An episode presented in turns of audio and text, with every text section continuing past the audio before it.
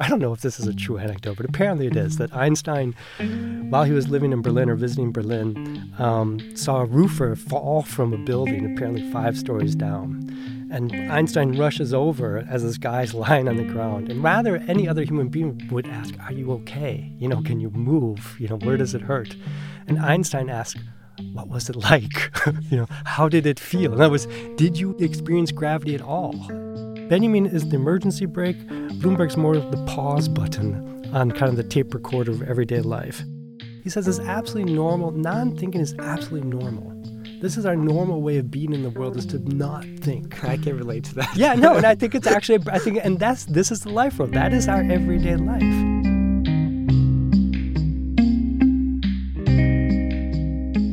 Welcome to a new episode of Microform, the official podcast of the graduate program Literary and Epistemic History of Small Forms, operating at Humboldt Universität zu Berlin since spring 2017. My name is Florenz Gilly, and today I am going to talk to Professor Paul Fleming.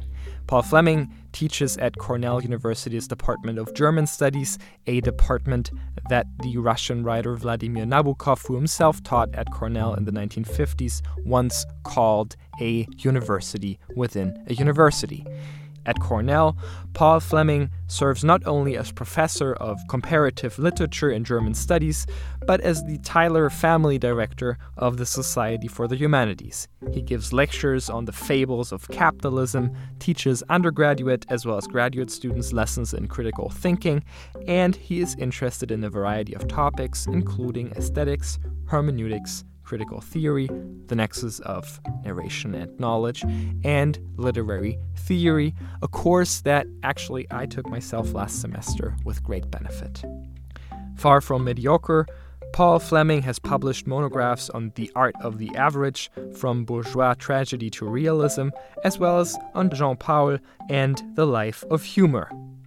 Paul Fleming has translated Peter Szondi's essay on the tragic, and Hans Blumenberg's Care Crosses the River. The latter, German philosopher Hans Blumenberg, and his use of the anecdote will be the focus of our conversation. Professor Paul Fleming, thank you so much for being with us. Thank you, Florenz. Great being here. So, uh, in recent years, you have been working on a book project about the anecdote. What are the questions that you are concerned with?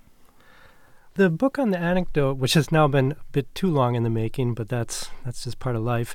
It actually emerged out of translating Blumenberg's "Care Crosses the River," and um, when you translate something, you have a very different relationship to the language. You're much closer to the text. And what was just fascinating translating Care Crosses the River was a philosopher at the height of his game who was not afraid of telling stories, and stories being a central mode of his late thinking, of his late philosophy. In other words, through Blumenberg, I got to this project on anecdotes, and anecdotes as not illustration, not example, but anecdotes as a mode of thinking, as a mode of theory. What one could call narrative thinking or even anecdotal theory would be another way of thinking about it. Benjamin is another great anecdotal theorist thinker. Um, he calls it the epic side of truth. Blumenberg later calls it the theory of non-conceptuality or non-conceptual thinking. So that's kind of the what I'm interested in this project. A theorist who tells stories as essential element of their thought, as essential part of their project. And this would be from Montaigne, Schopenhauer, Nietzsche, Freud, Benjamin Bloch, up to Blumenberg and many others. Um, what's interesting is that you have theorists who really embrace thinking in stories, telling stories. This would be Benjamin Bloch, Freud, Blumenberg, and others who shy away from. Adorno is not a great storyteller, and that's part of the tension in the relationship between Benjamin and Adorno, as well as, as Adorno and Bloch, is this relationship to narrative thinking. He's quite critical of Bloch in his in his late review of Bloch, and I think part of that is also a screen critique of certain elements of Benjamin's thought as well.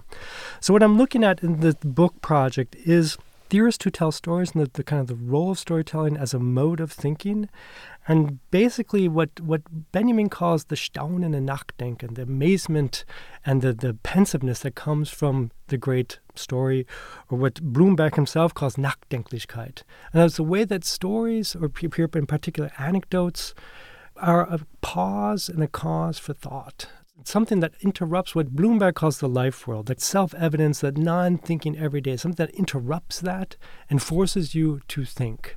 And therefore, it's not quite philosophy itself or theory itself. Rather, I'd situate the anecdote as something like proto theory, something on the threshold or the edge of theory that makes you stop, take a pause for thought, and basically reconsider your relationship to the world via that story that interrupted that. It's a disruption of your everyday.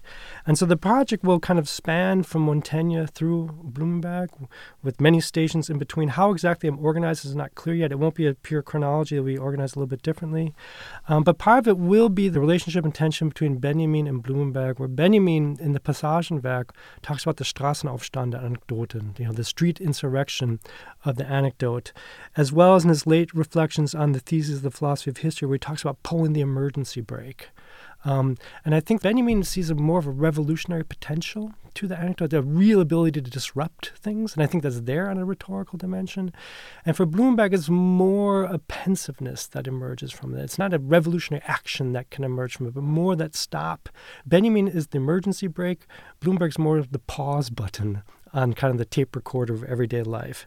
And so it's kind of in that range between potential real political impetus to the anecdote and more a proto theoretical, proto philosophical function of the anecdote that I'm interested in examining in the book is that range. So the, from the political to the disruption of the everyday on a more of a smaller level. Mm-hmm. Uh, you you mentioned Benjamin's famous uh, quote of the Straßenaufstand or the revolutionary potential of anecdotes, yeah. and that's something I have been I've been struggling with myself because uh, in the hi- the history of German anecdotes, mm. there has been uh, something that uh, Jürgen Hein in, in, in the hmm. Nachwort to, mm. to, to a collection of German anecdotes calls, uh, or he speaks of ideological appropriation. So there's yeah. a lot of nationalist or even yeah. national socialist authors who try to re- revitalize yeah. the anecdote. And what they really did is they they would turn them into propaganda, basically. So I was wondering why Benjamin still or nevertheless speaks of a Straßenaufstand, yeah. or or if we may need a different, more uh, realistic metaphor, yeah. something like, you know, it can be both the Straßenaufstand, but also the the Straßenaufmarsch. Yeah, yeah. A couple things about that. Um, first, to the Benjamin question, then we'll get to the larger political question. I mean, I think what Benjamin's referring to when he talks about the Straßenaufstand Anekdoten, it is something about the genre itself that is non generally non-authorized. And part of the, the tradition of the anecdote is it should be anonymous.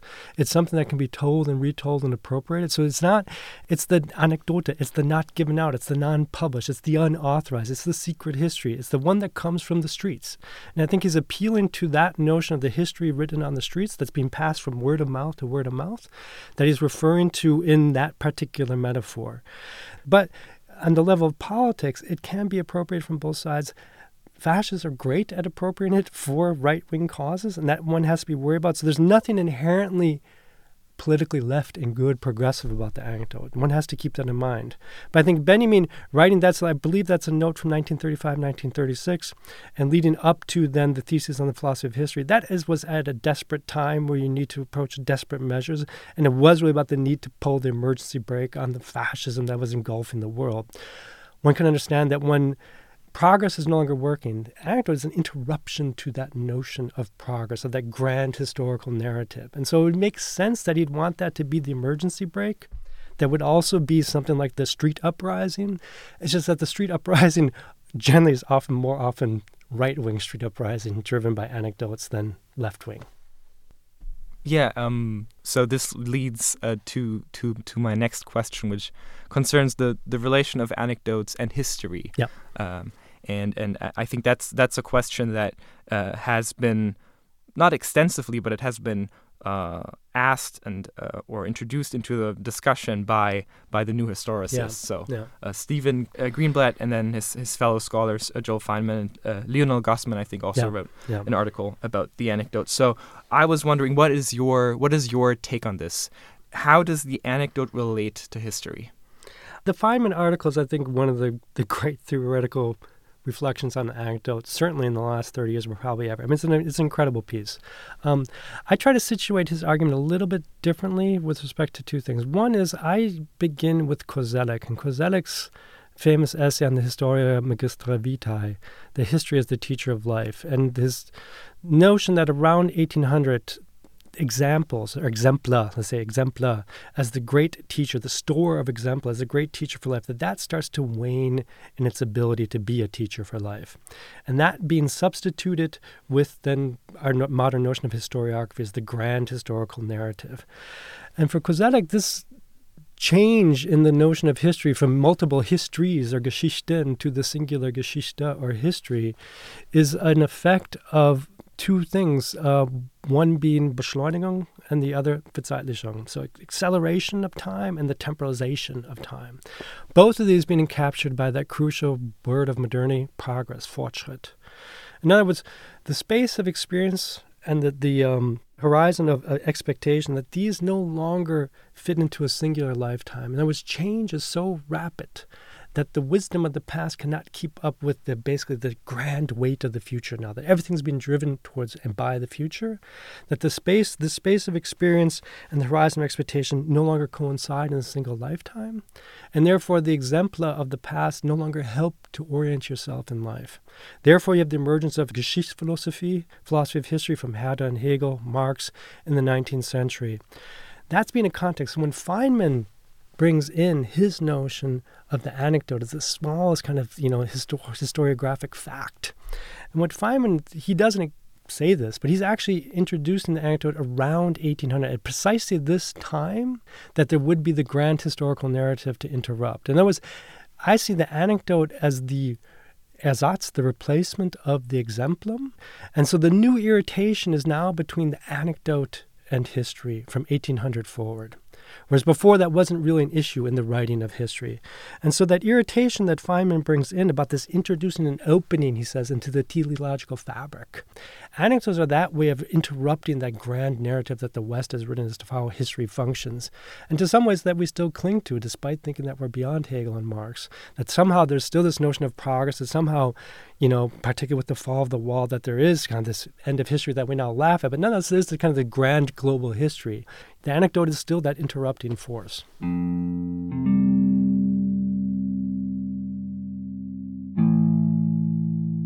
So the anecdote is just one amongst uh, several uh, modes of non-conceptuality.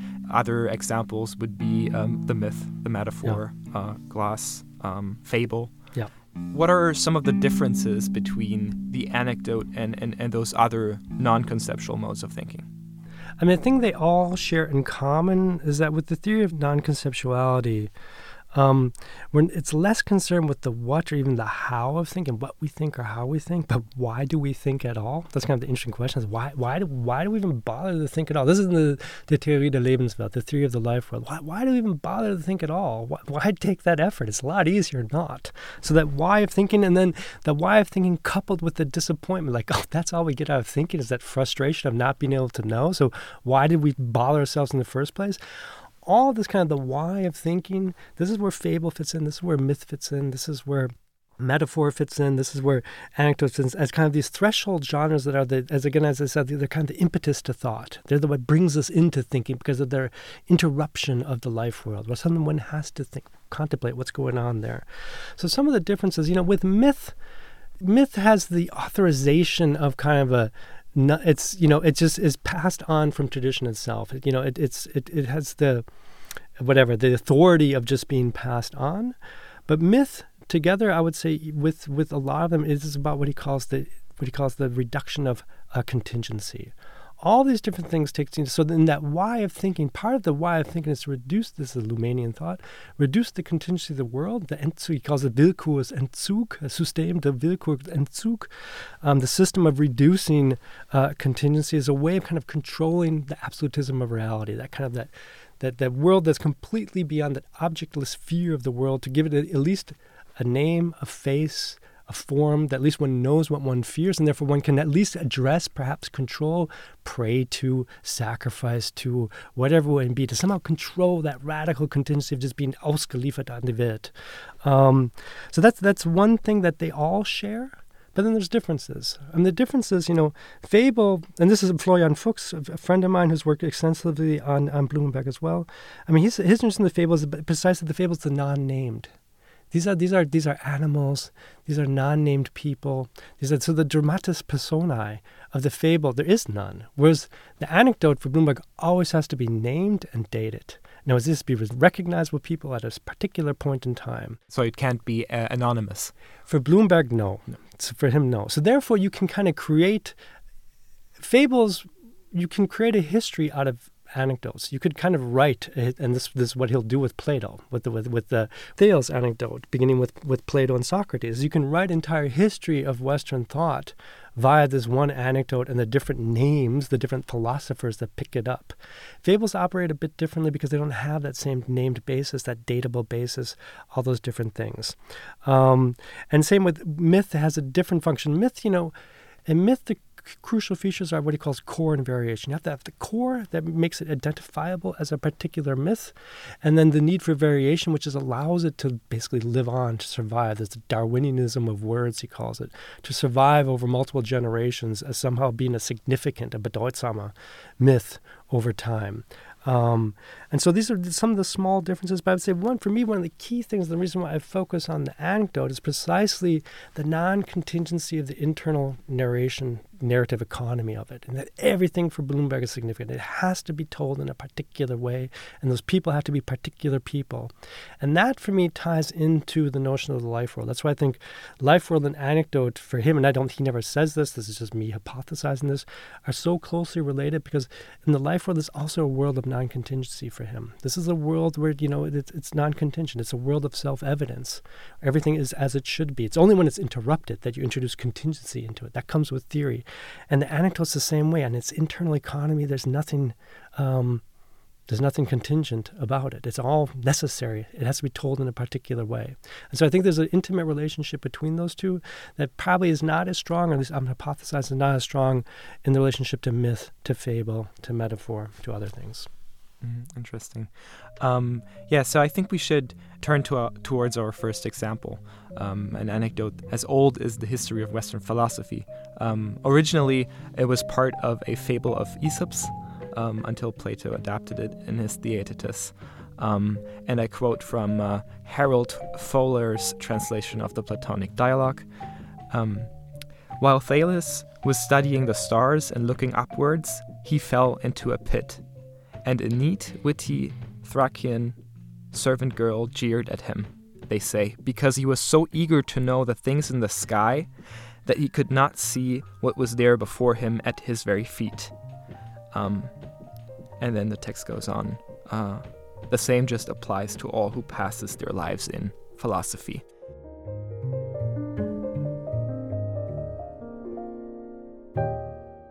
As you write in your article, uh, the contingent understanding of anecdotes. Anecdotes pose the question what does it mean in my present time, in my space of thought?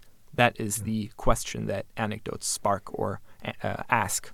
And uh, given that's the case, what does the anecdote about Thales falling into the well mean in Blumenberg's space of thought and in his time, which is the late 1980s? Uh, so so I guess not quite ours anymore. But yeah, yeah. That's a that's a great question because I mean Blumenberg's book on that that began as part of the Poetic and Hermeneutics as a long article for the I believe the Poetic and Hermeneutics seven, this Komische, where it's kind of the lead essay for the for the entire uh, conference and then proceedings, and um, I mean, what's interesting in that is the change in title from the Poetic and Hermeneutic edition to the book itself. The Poetic and Hermeneutic, it's the Sturz des Protophilosophen, is the title of the essay. So the emphasis is on Thales in that piece. It's about the fall of the philosopher itself. The book is the laughter of the Thracian woman. There, the emphasis is on the woman and the laughter. That shift, I think, is somewhat crucial in what he's doing in the movement from the longer essay to the book version. And I think it's a shift from what one could call the, the proto philosopher, the kind of the emergence of theory, the conf- basically the begegnung, the confrontation between theory and life world, to a greater emphasis on the life world. The laughter comes from the life world itself. The laughter comes from the resistance of the world of realism to thought, to that frustration of thinking. Um, and so I think that's kind of one of the things that's kind of uh, taking sides would be the wrong thing, but it, the accent falls now on the woman. For Blumenberg, it is that confrontation between thinking and life world or thinking and everyday life.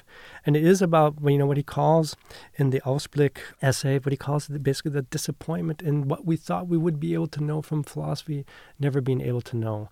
And that frustration then being expressed or captured, not just in the laughter, but in that disjuncture between the one gazing at the stars, so the one looking at things far away, the teros looking at the things far away, and the tera, the, the woman looking at the thing nearby and laughing at kind of the futility of that.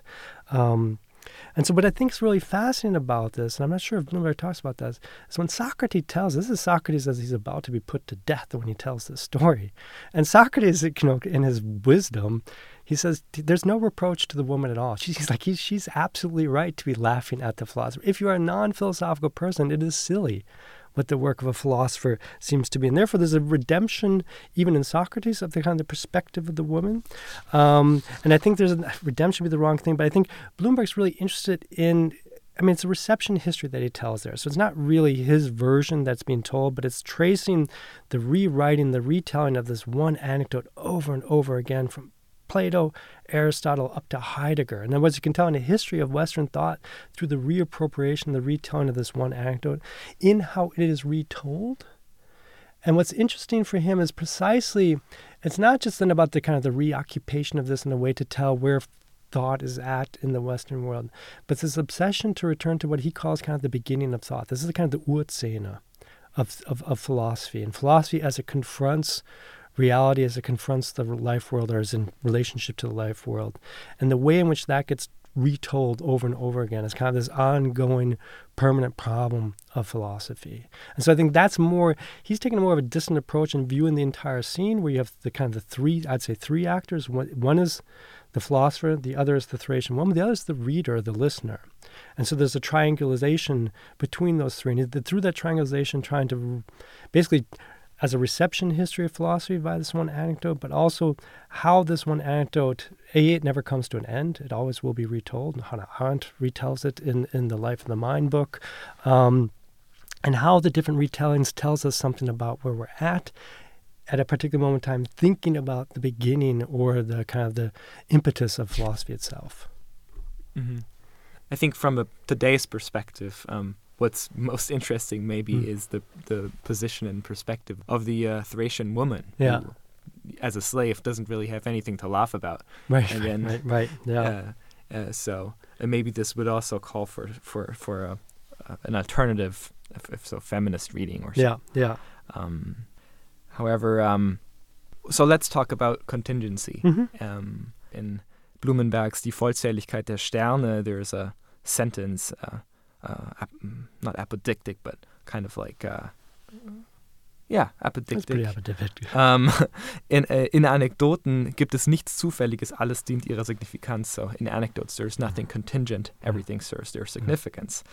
Uh, Joel Fineman, on the yeah. other side, describes the anecdote as genre of contingency. Mm. So in 1989, um, he writes with reference to Roland Barthes, the anecdote produces the effect of the real the occurrence of contingency by establishing an event as an event within and yet without the framing context of historical successivity. Yeah.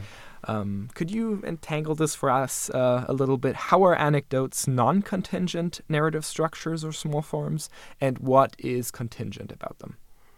Right. So let's start with the Fineman. Um, I mean, Fineman, uh, his argument is, which I think is, you know, quite right and very appealing, is to say that the anecdote is kind of this singular, discrete narration of event with unique reference to the real.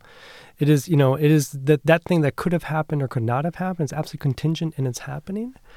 And therefore, it raises the question of how it is integrated or not integrated into the whole. And it's a, it's a free floating monadic element out there. So it means it's a contingent. And what for him, what it reveals, basically for for him, history, in order to be history, has to be contingent. That's why he will say Hegel, Marx actually are not historical thinkers, because in his view, they're thinkers of necessity, and therefore it's not really history unfolding; something else unfolding there. It's a kind of it's an epic plot with beginning, middle, and end, going back to Aristotle's Poetics. Um, somewhat loosely expressed as far as the summary of Fineman.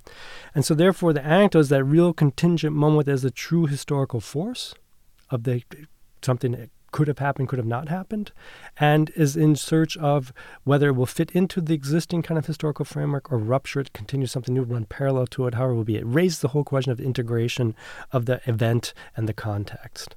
And so, therefore, for him, it had, you know, the effect of the real is itself contingency. That's the, the, notion of the real. There's a little bit of the Roland Barthes in there. That's with respect to the notion of history. But Blumenberg, again, Blumenberg's looking at the internal narrative economy of the anecdote, how it is told. And there on the internal, and for me, that's what's interesting about this tension. You have, on the one hand, towards the outside, if you kind of view it as a monad or like a little round ball, towards the outside, it's contingent in its relationship to other elements, other events, to the writing of history, to its happening, to being there or not being there at all. It's contingent. Internally, on the inside of the monad of the ball, it's absolutely non-contingent in, in Blumenberg's definition. The native economy it has to be told a particular way. If you look at, for example, at Benjamin's famous first story in the storyteller essay, the Samanita's story from Herodotus, about kind of why did the king weep when he wept. So the conquered king Psammenitus part of the, the, kind of the victory procession over him is that his daughter is first led by in chains being brought to slavery and he doesn't weep everyone around him is weeping about the total loss the king doesn't weep then his son is led by in chains on the way to the gallows he's to be killed and the king again doesn't weep. Everybody else from his entourage is weeping at the terribleness of this. Finally, at the end, an old friend, sometimes it's translated as a drinking buddy, is led by, and the king just bursts into tears at this moment. And the question is, you know, why does he weep when he weeps? What's unspoken there is it has to be this order. It has to be the daughter first, then the son, which would seem to be the crescendo, and then the denouement. And, and so he weeps at the wrong time. But if it had been first the drinking buddy, then the daughter, then the son, and he weeps at the end, then there would there would be no anecdote. There would be no enigma there. There'd be no riddle. And so there's a narrative economy that's absolutely essential to the telling of the story for it to have that explosiveness and that enigmatic character. And so what I'm interested in is this tension between, on the outside, the letting history happen, as uh, Fineman calls it, and on the inside, it has to happen in a particular way. And that tension between that letting history happen on the outside and it having to happen in a particular way is a, introduces, I would say, an element of uh, necessity would be a little bit too strong, but with Blumenberg it is there. And I do, therefore, for me, that's putting a little bit of pressure on the Fineman, where it can, it can be read. I don't think he intends it that way, but it can be read a little bit too much of away from you know his, you know anything can happen at any point in time. There's no notion of kind of things leading up to certain propensities being built up in a particular point of time. Not a full-on necessity but one can say at a certain point in time one can say it is not surprising that certain things happen as they do happen and I think anecdotes read with that Blumenberg actually puts a little bit more pressure of a kind of a Marxist pressure on the Fineman, strangely coming from Blumenberg, but on the Fineman saying, hey, we can't entirely leave out necessity or some notion of necessity or probability. Let's call it probability in what is motivating historical events, uh, even as anecdotal events. Mm-hmm. Yeah. Um, so Friedrich Friedrich Torberg, Austrian writer who uh, was was a great uh, teller of anecdotes. Um, he once, uh, uh, I recall in his uh, Die Tante Jolesch, uh, a book that I mm. wrote my bachelor thesis about, um, uh, recalls an anecdote about someone who was really bad at uh, at telling those uh, mm-hmm. uh, stories, and he would call him a uh, Pointenmörder, and I think that really relates right, to or yeah, resonates exactly. with what you said. Yeah. Um, yeah. Because you know you gotta you gotta get it right. You gotta have it in the in the right order, yeah. so that it's kind of like a joke. You know, if you if you if you tell the ending too soon, or if you, you know, don't yeah. take that pause or breath, then uh, then the anecdote won't have the desired effect, which is make people laugh or make people um, reflect. Yeah. Or um, yeah. so I think uh, indeed it is important uh, uh, to to to maintain some sort of rhetorical order. Yeah.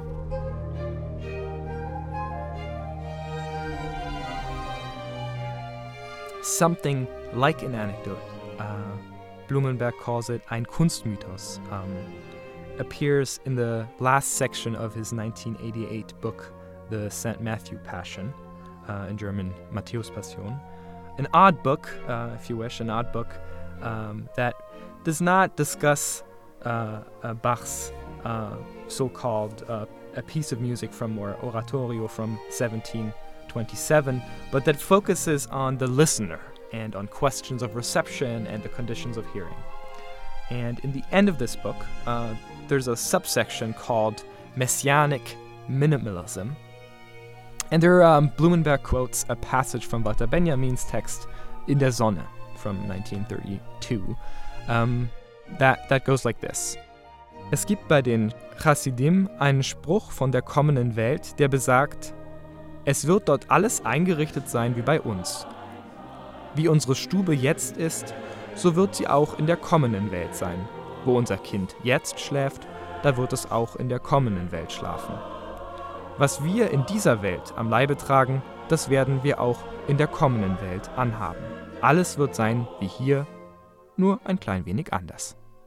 So in short, there's a, a Hasidic story that says, um, in the coming world, everything will be as it is here, mm-hmm. except a little bit different. Mm-hmm. Um, how does knowing this story um, help us or alter or change our answer to the question at stake in Blumenberg's book project? To the question, how do we listen to Bach's St. Matthew's Passion in particular, but a work of art in general? Uh, it's a great question.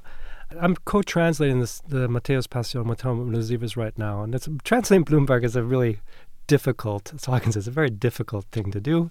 Um, and this is a, you know, this is uh, an example of Blumenberg's Spätstil, his late work. That's again his incredible erudition, just a mind-blowing erudition, together with this essayistic, digressive character. So there's not one grand arc to this book. In other words, there's multiple interventions on multiple levels, some really deep biblical exegesis, incredible biblical exegesis, to the intervention, going back to the legitimacy book, the heterodox tradition of Christianity, and two kind of literary reflections to the question of reception. And what's important for him is what does the contemporary, the implied contemporary listener here in 1980s, one could say now 2019, that's listening to it in the secular concert hall that's not part of the kind of the Easter services that's on on Good Friday with Easter coming on Sunday, but listen to the secular concert hall that ends with like let's let's sit down in tears. That ends with this the the the, the to, speaking to the body, the dead body of Jesus in the grave, saying "Ruhe sanfte," you know, rest in peace to the body. You know, the, what the power of that in a secular context, in an oratorio that is defined by just incredible violence of the passion. So there's a huge amount of violence to the person called Jesus, to the concept of God, to the demands put on God, to the demands put on human beings, and which is all the violence. And what this does, the way Blumenberg just slips this in, is like, what if all that were not necessary?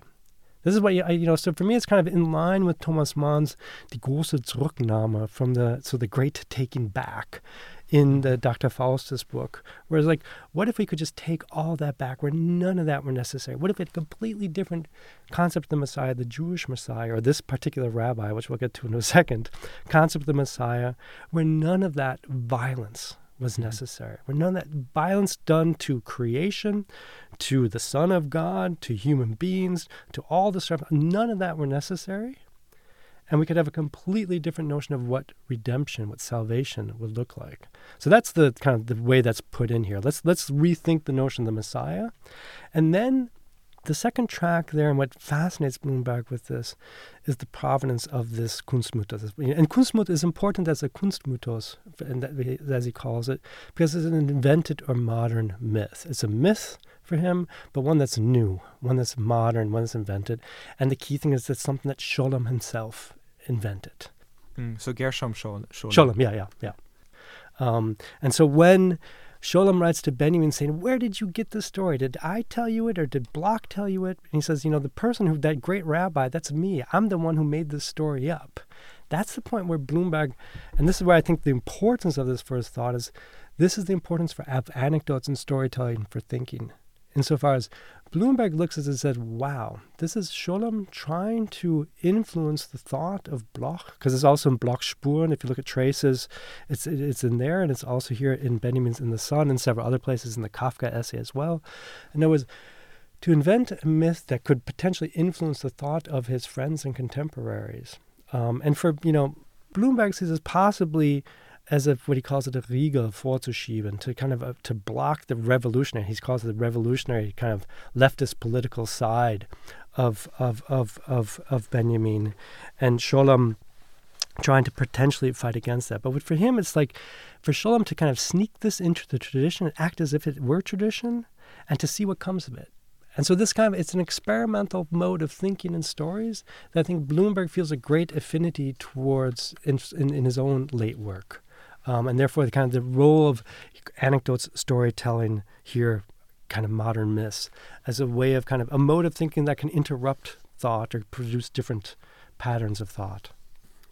Um, yeah. Uh, I, I mean, could I add one more thing to sure. that?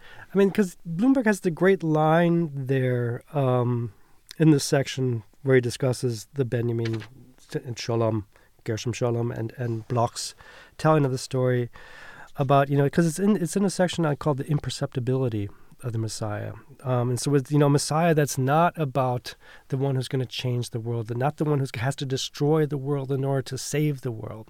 So it's a Messiah that actually respects the and it was good of creation. So there's none of that tension between the need to destroy the world and the creation of the world. But it's also a Messiah that, first of all, there's no possibility of false messiahs within this. That's kind of one of the, kind of the mm-hmm. things that is important for him. So the whole kind of like this is the end. You could you can't even recognize if this Messiah was there, and therefore he has the great line: "Keiner kann je wissen, ob schon geschehen ist, was geschehen soll." In other words, no one can know if it already took place, what was supposed to take place. In other words, it's the complete imperceptibility of this, this radical imperceptibility. So that the thought experiment there is what if the Messiah already arrived? What if this is right right now we are living in the redeemed world? This is it. And no one would know. And no one would know. And then to live as if it were the redeemed world. That is, you know, that is an interesting experiment and a great challenge. I mean, it would be terrible, but I mean, what if this is it? What if this is the redeemed world? well, let's um, hope. Yeah, let's hope not. let's hope he's not to come. He's yeah. yet to come, or she. Yeah. Um, yeah.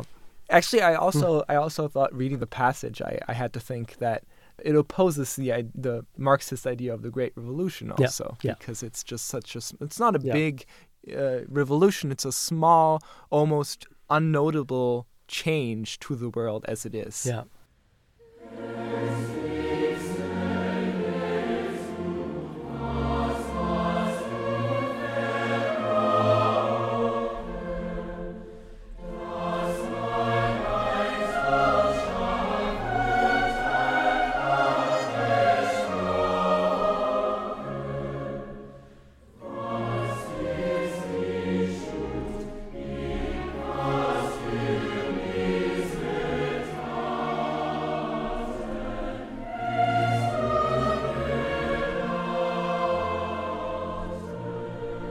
As I mentioned in the beginning, uh, you translated uh, Blumenberg's Die Sorge geht über den Fluss mm-hmm.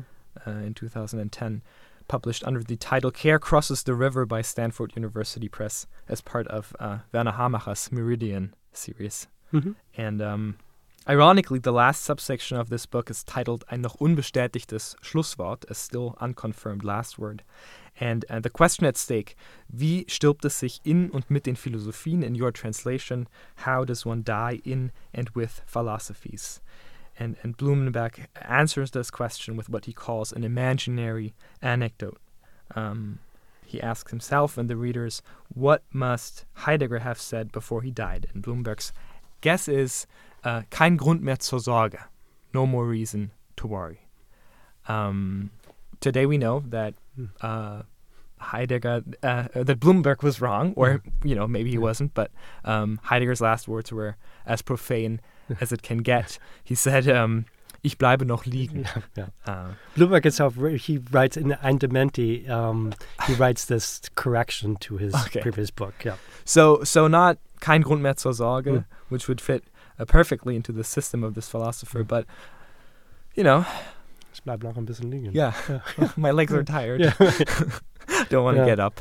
Um, if, as you said before, um, with reference to Joel Fineman, the anecdote is the literary genre that uniquely refers to the real, then what, what can imaginary anecdotes, such as the one about Heidegger's last words, tell us about reality? What is their specific Yeah. um, explanatory Yeah. power or their, Yeah. their Leistung, so to speak? I would say two things. Um, first of all, I would say, whereas you know Fineman describes as uniquely referring to the real, I, I, you know, anecdotes can be invented. Um, it's the reference to the real that's more important. The claim to it, whether it's fictitious or not. Um, and again, this is part of the the secret history, the apocryphal nature of anecdotes that they can also be invented or fabulated in the telling and retelling. Um, but it's the reference to the real that's important there. First of all, that. Second of all, the imaginary anecdotes, the ones that. So I, I, I just you know, so I do think there is space within anecdotal narration for kind of invented anecdotes to capture a moment. There's something about that poanta, that capturing something in one image, one gesture. I mean, what Plutarch's lives, when he talks about Alexander the Great, he says, you know, of Alexander Great, most people you'd write the history of great people by their great heroic deeds and the way they changed history. He says, you know, sometimes it's less a matter of that great moment than that small little moment where you can really crystallize a person, a persona, a moment into that. And anecdotes, I think, have that ability. It's the genre for that crystallization into one moment. So one can do it that way. And the other thing Blumenberg's talking about here, he's talking about, and this is part of his fascination with kind of non-conceptuality, non-conceptual thinking at the end, with last words. I mean, so the Fontane book is, you know, has multiple sections about last words. It's in the Heidegger book. It's in his work on Hebel and others. Um, so there's a fascination with last words. And what he calls in the Fontane book, that they can, what last words provide is a Stimmigkeit the stimme, that these words pass perfectly to this particular person, absolute singularity of last words that's tied to the stimme, to that one voice that could speak them. And therefore, it's kind of a death mask, it's a linguistic death mask to the person that perfectly captures him or her in that last moment. Um, and in capturing him or her in that last moment, kind of crystallizes his or her thinking into that thing that also with last words and the fascination with them is a turn away from the, the brutal facticity of death towards that the, the, the living voice that continues on in the last words. So it's a way of continuing life for him in a weird way in the words being told and retold. And part of then the Stimmigkeit of last words is that even if they didn't say the thing that one would hope they had said, one can invent the thing that they should have said at that time. Mhm. Um, and so I think his in, his interest here is in that Stimmigkeit, the fittingness of the words to the person, as well as the Stimme, that living voice that that can't be, you know, it's only it's only oral. Last Mhm. words are only oral. I mean, they can only be passed down uh, by word of mouth, and therefore, the imaginariness is a way of. I mean, it can be parody, it can be, but it can be also be a way of homage to what would fit his or her thought at the very end. And Blumenberg's interesting. He says, you know, sometimes the Unstimmigkeit, so the non-fittingness is worth pondering. That is part of last words as well as silence. Silence being, you know, that's also a way of having your last word of just like going out silently. Um, Mhm. in the Fontane book. So I think when he talks about the imaginary anecdotes, it is about kind of what should they, what must they have said at the end. I mean, there's a, there's a bit of he talks about a competition there. So for all, all the so you know, there was a long tradition, and he might get this from Jünger. Jünger worked on a project called Letzte Worte, where he collected all his last words, and it's come out as a little book or an excerpt of that as a little book. Blumenberg's interest in last words is part of this long tradition going back to Christ. I mean, so this Matthäus Passion, the "My God, my God, why have you forsaken me?" That he goes back to it over and over again. And the whole problem of the last, with these last words in the Gospel of Saint Matthew, that abandonment, as opposed to you know, Father, into your hands I commend my spirit, or es ist vollbracht, it is finished, it is completed. Kind of that disparity between these last words. Three, you know, these are significant last words of a person who lived by his oral teaching, and three completely different ones. Mhm. And so pondering this relationship within the different last words, they can't all be correct. I mean, that's the Right. problem here. So there's always something imaginary to last words. Last words are probably the genre, and the anecdotes surrounding them are probably the genre of the greatest amount of imagination and fictitiousness. But there's something revealed in that fictitiousness. And I think that's the role of the imaginary anecdote, is to reveal something in the fictitiousness that perhaps reality itself didn't capture, couldn't have captured. Mhm. Paul Fleming, German professor at Cornell University, thank you so much for this interview. And thank you, Florenz.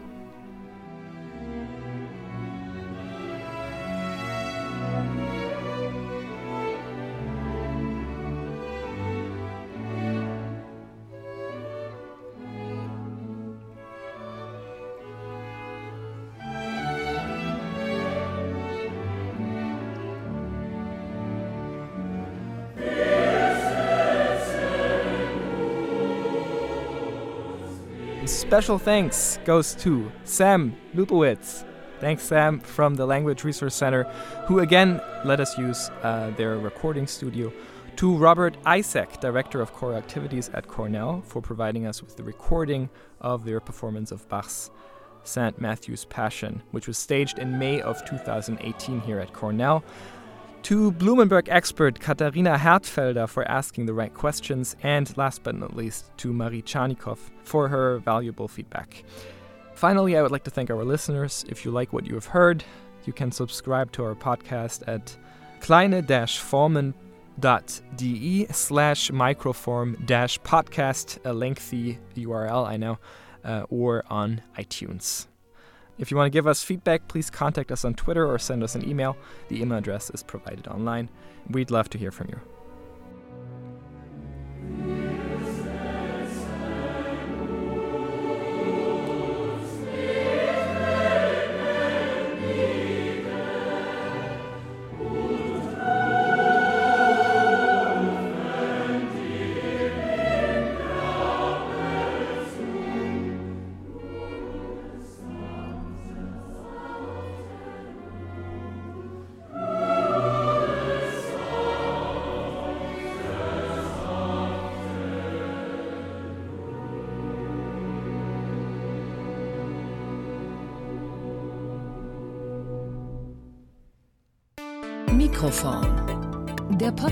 Des Graduiertenkollegs Kleine Formen.